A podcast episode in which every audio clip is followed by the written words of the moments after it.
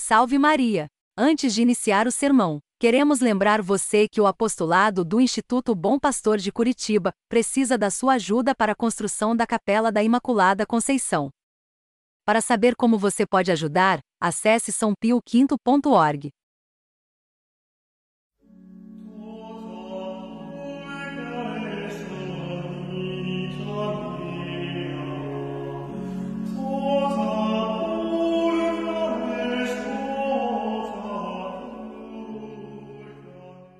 Ave Maria, cheia de graça, o Senhor é convosco, bendita sois vós entre as mulheres, e bendito é o fruto do vosso ventre, Jesus.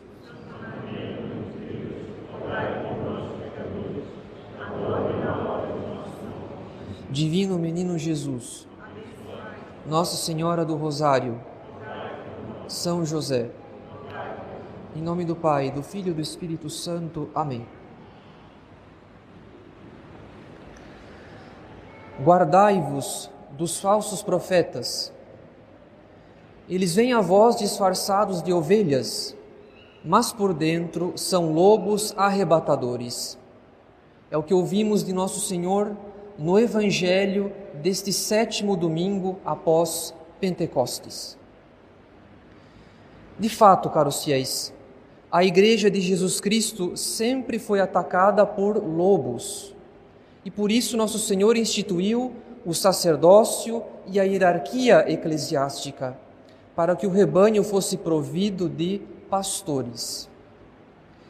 Então, todo o sucesso ou todo o fracasso da ação dos lobos, que são os inimigos da igreja, depende da fidelidade dos pastores. Se os pastores são fiéis, se os pastores são vigilantes, se os pastores defendem o rebanho, ainda que à custa da própria vida, as ovelhas estarão salvas e os lobos longe do rebanho. Por outro lado, se os pastores são infiéis, se eles dormem ao invés de vigiar, e se eles defendem mais os seus próprios interesses, ao invés de defender o bem do rebanho, então os lobos entram sem dificuldade e causam grande estrago, porque o rebanho está vulnerável.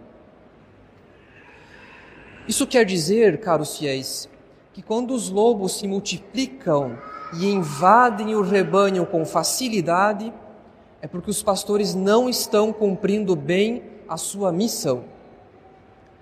A facilidade da ação dos lobos é devido à infidelidade dos pastores. E quando os pastores são infiéis, não há necessidade para disfarces. Os lobos não precisam se disfarçar de ovelhas para invadir um rebanho, se os pastores dormem ao invés de vigiar. Então, esse é o argumento, caros fiéis.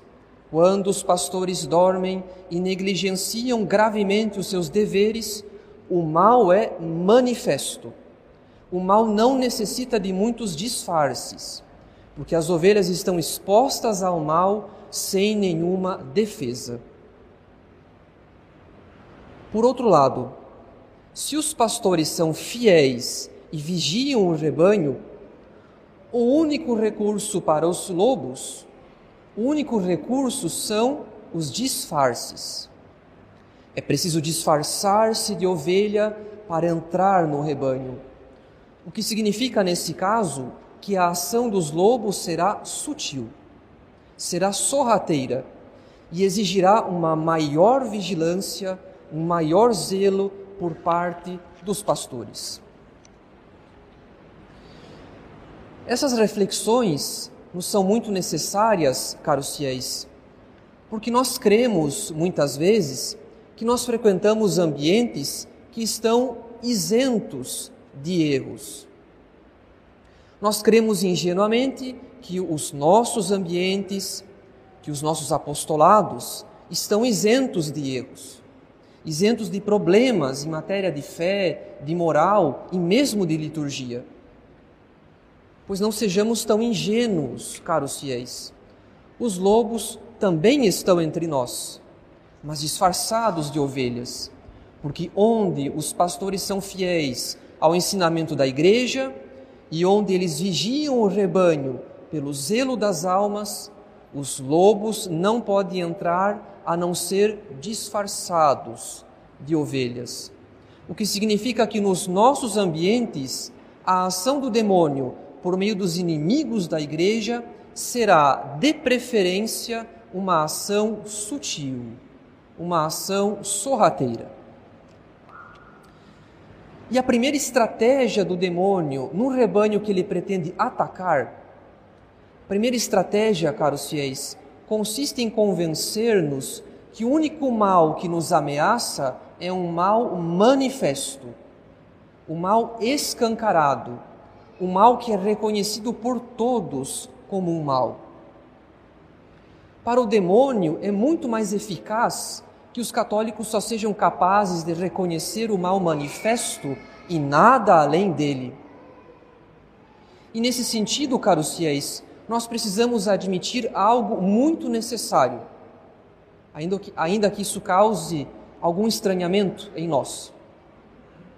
Pois nós precisamos admitir que esse levante, que essa reação em peso dos católicos contra a teologia da libertação não trouxe apenas benefícios, trouxe também malefícios. Porque para muitos católicos, parece que o único mal na igreja atualmente é a teologia da libertação. Parece, aliás, que não há outros erros e outros problemas muito mais graves do que a dita teologia da libertação. Portanto, é uma ingenuidade julgar que toda a crise atual se explica unicamente pela teologia da libertação. Porque essa falsa teologia é muito mais uma consequência dos falsos princípios do que a causa. Trata-se, na verdade, de um erro grosseiro, ou seja, um erro manifesto, que não necessita de grande esforço para ser reconhecido por católicos que cultivam a vida de oração. Isso quer dizer, caros fiéis, que uma reação exacerbada contra um erro grosseiro e manifesto pode perfeitamente servir nas mãos do demônio como uma espécie de cortina de fumaça, para que os católicos devotos não percebam outros erros muito mais sutis e muito mais sorrateiros, nos quais eles mesmos poderiam cair. E o motivo é muito simples. Para o demônio, pouco importa com qual erro ele irá enganar e desviar os católicos devotos. Porque enquanto a verdade é uma só e sempre a mesma, o demônio pode nos enganar com inúmeras mentiras. Afinal, caros fiéis, o demônio não é pai de uma única mentira mas de todas as mentiras, de todos os erros, de todas as heresias. Se ele não enganar as almas com esse erro, ele pode enganá-las com aquele outro e assim por diante. Então é por isso que uma reação exacerbada contra um erro pode perfeitamente servir nas mãos do demônio como uma espécie de cortina de fumaça para que os católicos devotos não percebam outros erros muito mais sutis e muito mais sorrateiros. Mas nada disso seria grave se a fé não fosse uma virtude íntegra. E esse é o princípio mais importante que devemos aprender.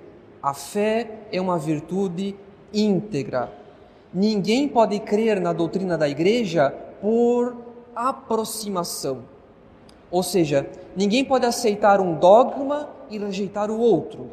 Ninguém pode aderir a um, a um dogma e pôr em dúvida o outro. Ainda que algumas almas tenham uma grande fé, ou seja, uma fé mais intensa, e outras almas tenham uma fé pequena, uma fé menos intensa, de todo modo, as almas que têm fé creem em tudo o que a igreja ensina, sem exceção. Agora, não é possível crer de maneira aproximativa, porque ou se crê em tudo ou não se crê em nada. E como esse é um ponto fundamentalíssimo da nossa santa religião católica, agora nos resta apenas saber por que a fé é uma virtude íntegra. Porque o fundamento da nossa fé é a autoridade de Deus que se revela. Então, esse é o fundamento da nossa fé, a autoridade de Deus que se revela. De fato, caros fiéis, Deus nosso Senhor não pode se enganar e nem nos enganar. Deus é a verdade e diz apenas a verdade.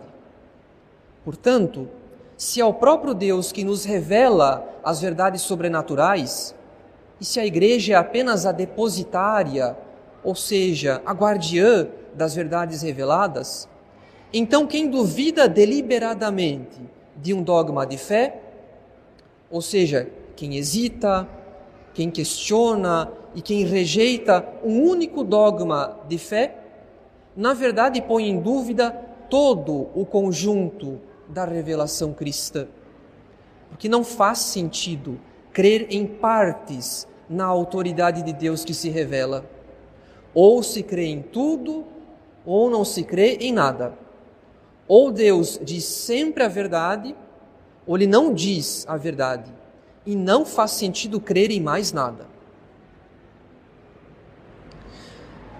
Isso tudo quer dizer, caros fiéis, que aquele indivíduo que pratica a fé católica por aproximação, ou seja, ele crê em muitos dogmas, mas não em todos, há um ou outro que ele não crê, que ele rejeita deliberadamente esse indivíduo não pode se dizer católico, porque no fundo da questão ele crê apenas em si mesmo.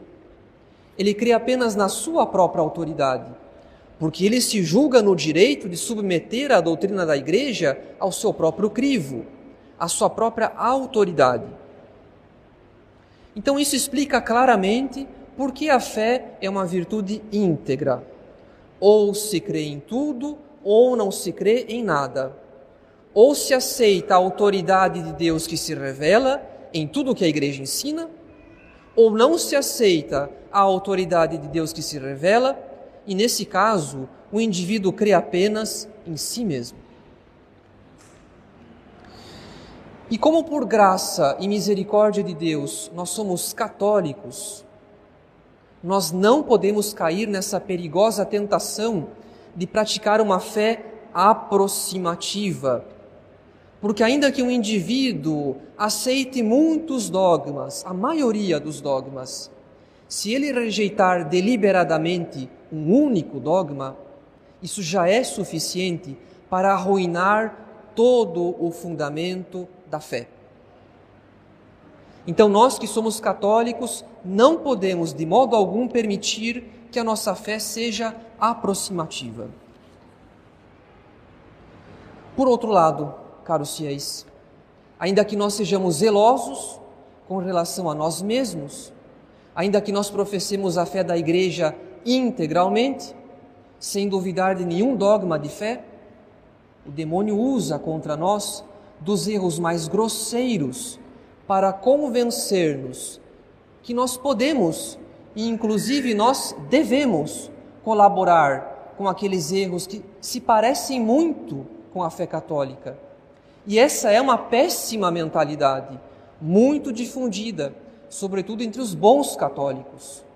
Ou seja, aqueles católicos que cultivam a vida de oração e costumam se instruir na doutrina da igreja. Então, na prática, caros fiéis, na prática, muitos católicos julgam que para se combater, por exemplo, a teologia da libertação, nós podemos e inclusive nós devemos nos associar com erros aparentemente menos perigosos, com aqueles erros que se parecem muito com a fé católica, que estão mais próximos da fé íntegra. E assim nós assistimos à tragédia de católicos que, apesar da sua fé, pouco a pouco caem em teses liberais, em teses contrárias à doutrina social da Igreja, contrárias ao magistério da Igreja, sob o pretexto de combate ao comunismo ou de combate à dita teologia da libertação. Mas tudo isso se deve a uma armadilha do demônio que nós já conhecemos. É do interesse e da utilidade do demônio que os católicos tenham uma reação exacerbada contra um erro, sobretudo se esse erro for grosseiro e manifesto, porque isso serve como uma espécie de cortina de fumaça que esconde os erros mais sutis, que esconde os erros mais sorrateiros. E como a fé é uma virtude íntegra, pouco importa para o demônio se uma alma se perdeu por causa da teologia da libertação ou por causa de qualquer outro erro mais sutil. No fundo, caros fiéis, o que realmente importa ao demônio é que nós estejamos enganados. Pouco importa como. É por esse motivo que São Paulo diz: Mas, ainda que alguém nós ou um anjo baixado do céu vos anunciasse um evangelho diferente do que vos temos anunciado, que ele seja anátema, ou seja, que ele seja excomungado. São Paulo excomunga quem porventura anunciar um outro evangelho, ainda que se apresente como um anjo do céu. Assim como nosso Senhor pede no evangelho para que tenhamos cautela com os lobos em pele de ovelha. Então, em outras palavras, caros fiéis, não são os erros mais grosseiros, os erros mais manifestos que devem nos preocupar mais, e sim os erros mais sutis, os erros mais sorrateiros, porque são esses que podem enganar os católicos devotos. Então, não faz sentido. É um erro contra a integridade da fé que um católico se associe a um erro mais sutil, a um erro mais parecido com a fé íntegra, sob o pretexto de combater um erro mais grosseiro, um erro mais manifesto. Nenhum erro, caros fiéis, nos dá direito de aderir a outro erro assim como nenhum pecado nos dá direito de cometer outro pecado. Se os católicos se associam a erros sutis, sob o pretexto de combater erros grosseiros, eles simplesmente trocam o lobo pelo lobo em pele de ovelha. Estão trocando lobo por lobo. É por isso que nós devemos tomar a máxima cautela para que nós não sejamos tratados como católicos conservadores ou como católicos de direita, porque nós não somos conservadores e nós não somos de direita, tanto quanto nós não somos progressistas ou de esquerda. Pois nós precisamos saber, então, caros fiéis, que os termos direita e esquerda, eles não vêm da tradição, eles remontam à Revolução Francesa. Basta que nós nos recordemos o que São Paulo diz na Epístola aos Gálatas: Se alguém pregar um outro evangelho, que ele seja excomungado. Ou seja, para São Paulo, ou nós temos a fé, ou nós não temos a fé. Ou estamos em comunhão com a igreja, ou estamos fora da comunhão. Não há direita ou esquerda. E nesse sentido, quem é o católico conservador ou de direita? Ninguém sabe. Porque nós também ouvimos falar de conservadores que são protestantes, de conservadores que são ortodoxos, de conservadores que são liberais e assim por diante. Na verdade, a única explicação razoável é que o conservador nada mais é do que alguém que se opõe ao progressista. Mas isso nos faz entrar justamente naquela péssima mentalidade de uma fé aproximativa. Afinal, caros fiéis, com relação a um progressista radical, um progressista menos radical torna-se um conservador. E com relação a um conservador radical, um conservador menos radical torna-se um progressista. E se porventura alguém quiser empregar os termos direita e esquerda, que não se iluda, a conclusão é a mesma. Pois um católico de direita comparado com outro católico de direita pode se tornar um católico de esquerda. Assim como um católico de esquerda comparado com outro católico de esquerda pode se tornar um católico de direita.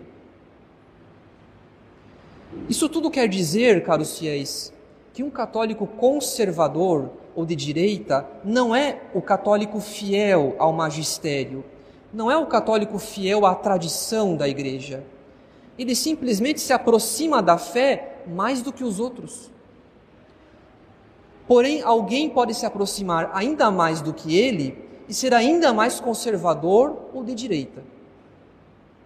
Mas nós já sabemos, caros fiéis, que a fé católica não admite aproximação, porque a fé católica é íntegra. Nós não seremos salvos porque somos conservadores, e sim porque cremos em tudo o que a Santa Igreja Católica nos ensina. O que irá nos salvar é a adesão a toda a verdade revelada por Deus, e não uma adesão aproximativa. De nada adianta crer em muitos dogmas e duvidar de um único deles. De nada adianta ser um conservador com relação a um progressista, porque ambos conservam o que querem e rejeitam o que não querem. Cada um a seu modo, cada um num grau distinto. Portanto, caros fiéis, nós não somos conservadores. Que no nosso apostolado não haja uma única ovelha do rebanho que se defina conservador ou de direita, porque nós somos católicos como a igreja sempre ensinou e como a igreja sempre viveu a fé católica. Nós não queremos praticar uma fé que se aproxima da integridade da doutrina, mas, mas que não é a doutrina revelada por Deus à sua igreja. Nós não queremos praticar uma fé aproximativa. E nesse sentido, para concluir, se nós somos simplesmente católicos e não católicos conservadores, isso quer dizer que nós também não somos tradicionalistas ou então tridentinos. Essas expressões confundem e dão a entender que nós fizemos uma escolha que nós escolhemos ter um apego à tradição da igreja, ou por um capricho, ou por uma preferência pessoal. Pois nós não pretendemos aderir à tradição da igreja por um outro motivo que não seja o mesmo motivo de todos os católicos fiéis à igreja de todas as épocas da história, como nos ensina São Paulo na Epístola aos Tessalonicenses. Permanecei, pois, constantes, irmãos, e conservai as tradições que aprendestes. Isso quer dizer, caros fiéis, que nós somos católicos fiéis à tradição, como São Paulo ensina, nem mais, nem menos. Nós somos católicos como a igreja sempre ensinou e sempre viveu a fé católica. Nós somos católicos e não caóticos e por isso nós somos simplesmente católicos, nem conservadores, nem progressistas, nem tradicionalistas e nem tridentinos, simplesmente católicos. Em nome do Pai e do Filho e do Espírito Santo. Amém.